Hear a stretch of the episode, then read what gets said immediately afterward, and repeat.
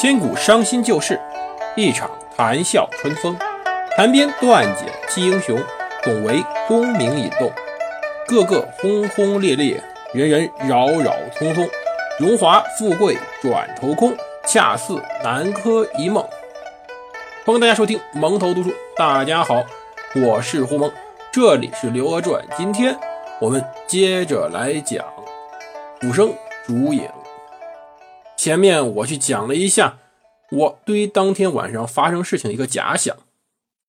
我个人认为，很有可能是赵光义手下发现宋太祖赵匡胤有削夺赵光义权柄的可能性，同时呢，又开始改立太子的打算，所以提前发难，先发制人，把赵匡胤毒死，从而为赵光义的继位埋下伏笔。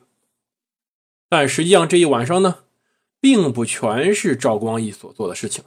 要知道，最后晋王能如此顺利的登基，还要感谢有一个人的帮助，这个人就是宋皇后。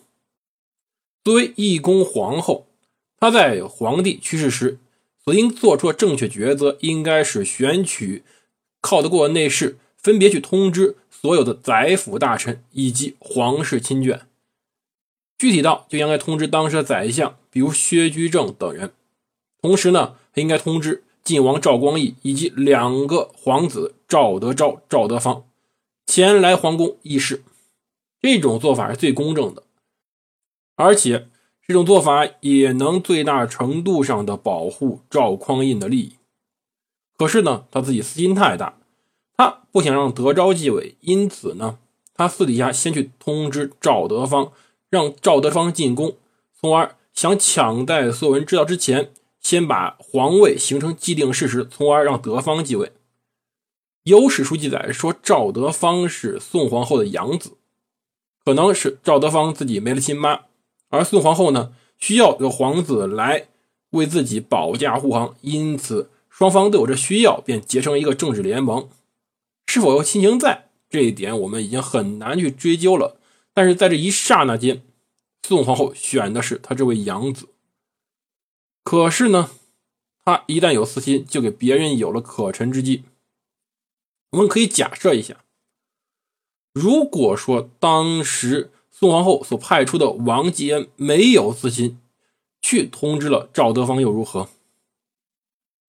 他即使去通知了赵德芳，那么当时在开封府外大雪纷飞中。等候信儿的那位程德玄，很有可能也会很快接到宫内密报，宋太祖驾崩。这密报一旦到他手中，他也会很快的去通知赵光义，那么晋王赵光义进宫就顺理成章了。因为晋王兼开封府尹赵光义在当时宋朝是个太特殊的存在，一方面在明面上实际上就是当时宋朝的法定接班人。虽然没有规定说晋王兼开封府尹一定是太子，但是古代故事皆如此。这种传统才是中国政治生态中最为重要的一件事情。而另外呢，赵光义本人的个人威望以及整个人脉也是远非其他几个皇子可以比拟的。要知道赵光义是什么人？赵光义是那个当开封府缺粮。库存粮食只能用一个月时，可以迅速筹集粮船，从江南在一个月内急忙的调运过来官粮的人。这件事情，皇帝都不一定能做到，但是他呢，说白了，可能黑白两道通吃，军政两界都有人，在这个时候登基是个不二人选。另外呢，也有说法说宋太祖是。自己病死的，因为他们赵家基因不好。当然，如果这种说法成立的话，我真的要相信宋太宗赵光义是有天神庇佑了，真的是天选之人呢。否则，怎么会这么巧，在这个关键时候，宋太祖便撒手人寰，从而给他留下个皇位呢？赵家确实是基因不好，这个毋庸置疑，因为太祖、太宗还都算活得比较长久的。到真宗，真宗便是由于中风而去世的。真宗皇帝发病以后，在病榻上躺了非常长的时间。最后，因此我们的女主人公刘娥才能获得权势地位。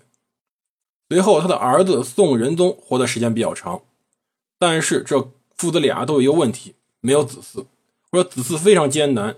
真宗是到四十多岁才获得仁宗这个子嗣，而仁宗呢，一生没有儿子，因此他才用过继的方式选了蒲王家的孩子，被立为他的太子。这人便是随后的宋英宗。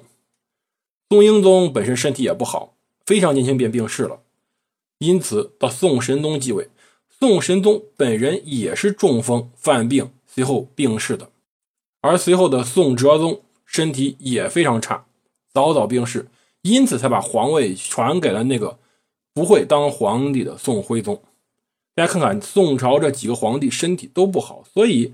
我们是不是可以假定宋太祖身体也不好呢？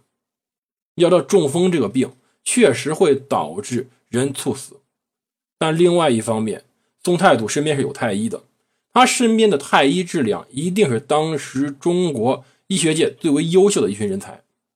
中风是很有很多前兆的，要知道宋朝两个皇帝随中风都不是当时便死去了，是等了很久，缠绵病榻，甚至一年多，才由于各种并发症而去世的。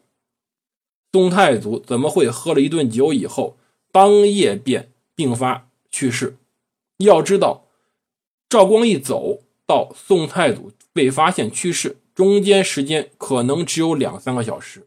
如果说宋太祖死于心脏病，这个死法未免也太巧了点了。而在史书中，对于那个在大雪天里在开封府外等消息的程德玄。专门记载了两个字来描述他的技能：善医。什么叫善医？对于医学有独到的擅长之处。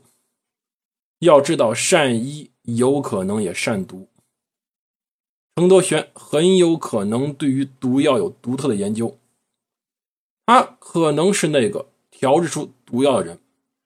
考虑到后面很多皇室成员以及某些投降的王爷们死的属于不明不白的。那么这个人是不是那个为宋太宗赵光义专门配置各种毒药的人呢？很难说。但是宋太祖的死却恰到好处。如果他不死，我们假设如果宋太祖还能再活五到六年，因为这个时候宋太祖赵匡胤只有四十九岁，他的身体状况很正常情况下活到五十六七岁没问题。就即使假设他再活五到六年，会出现什么情况呢？再过六年时间，这时候赵德昭就三十岁了，已经成年了。相信经过宋太祖五六年的调教，赵德昭的整个政治水平会有一定程度的提升，不会像这个时候，包括后来发生的一些事情看出来，他就是个政治白痴，对于政治没有任何敏感性，对于人心也没有任何把控。相比他的父亲，真的是虎父犬子。而有五六年时间。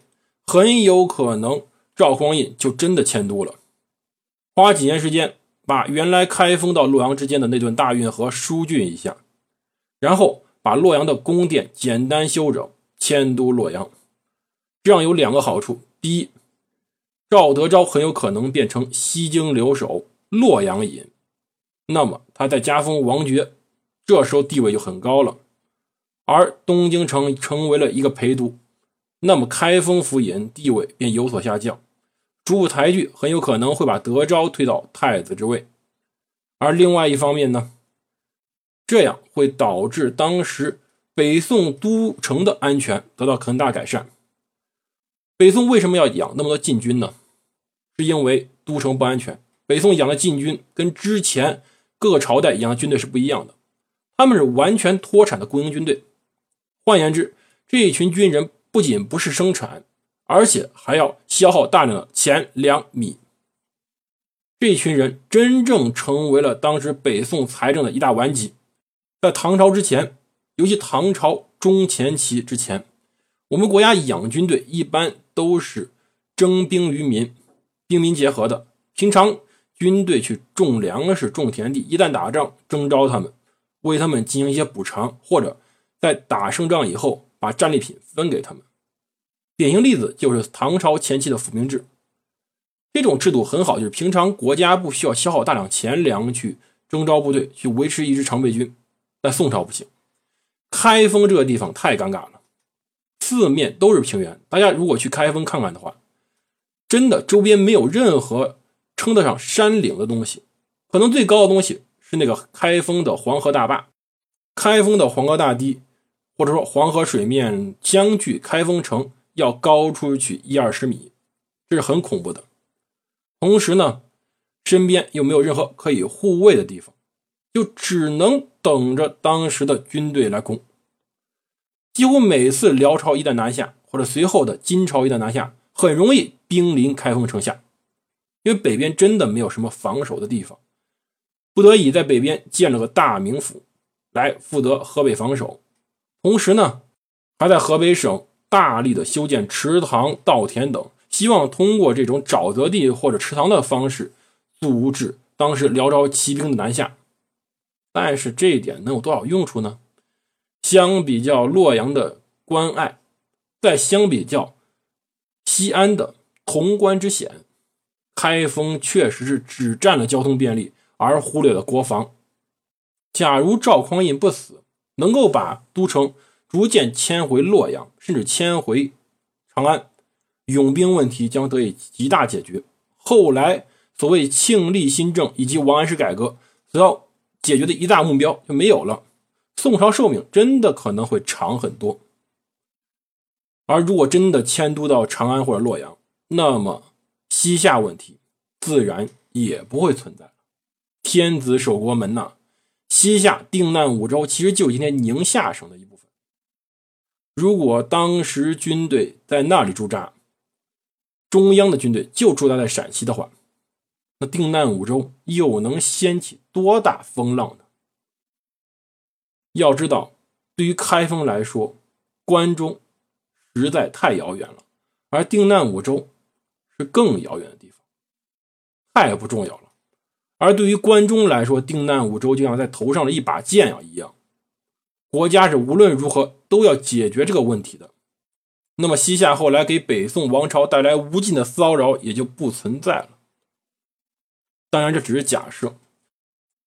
赵匡胤还是在开宝九年冬天的雪夜中驾崩了，而迎来的太平兴国元年，是他弟弟宋太宗。赵光义的登基，而我们的主人公刘娥的命运也随之发生了非常大的改变。今天为止，我们把宋太祖的故事，尤其是辅生烛影的故事讲完。欢迎大家订阅收藏，谢谢各位。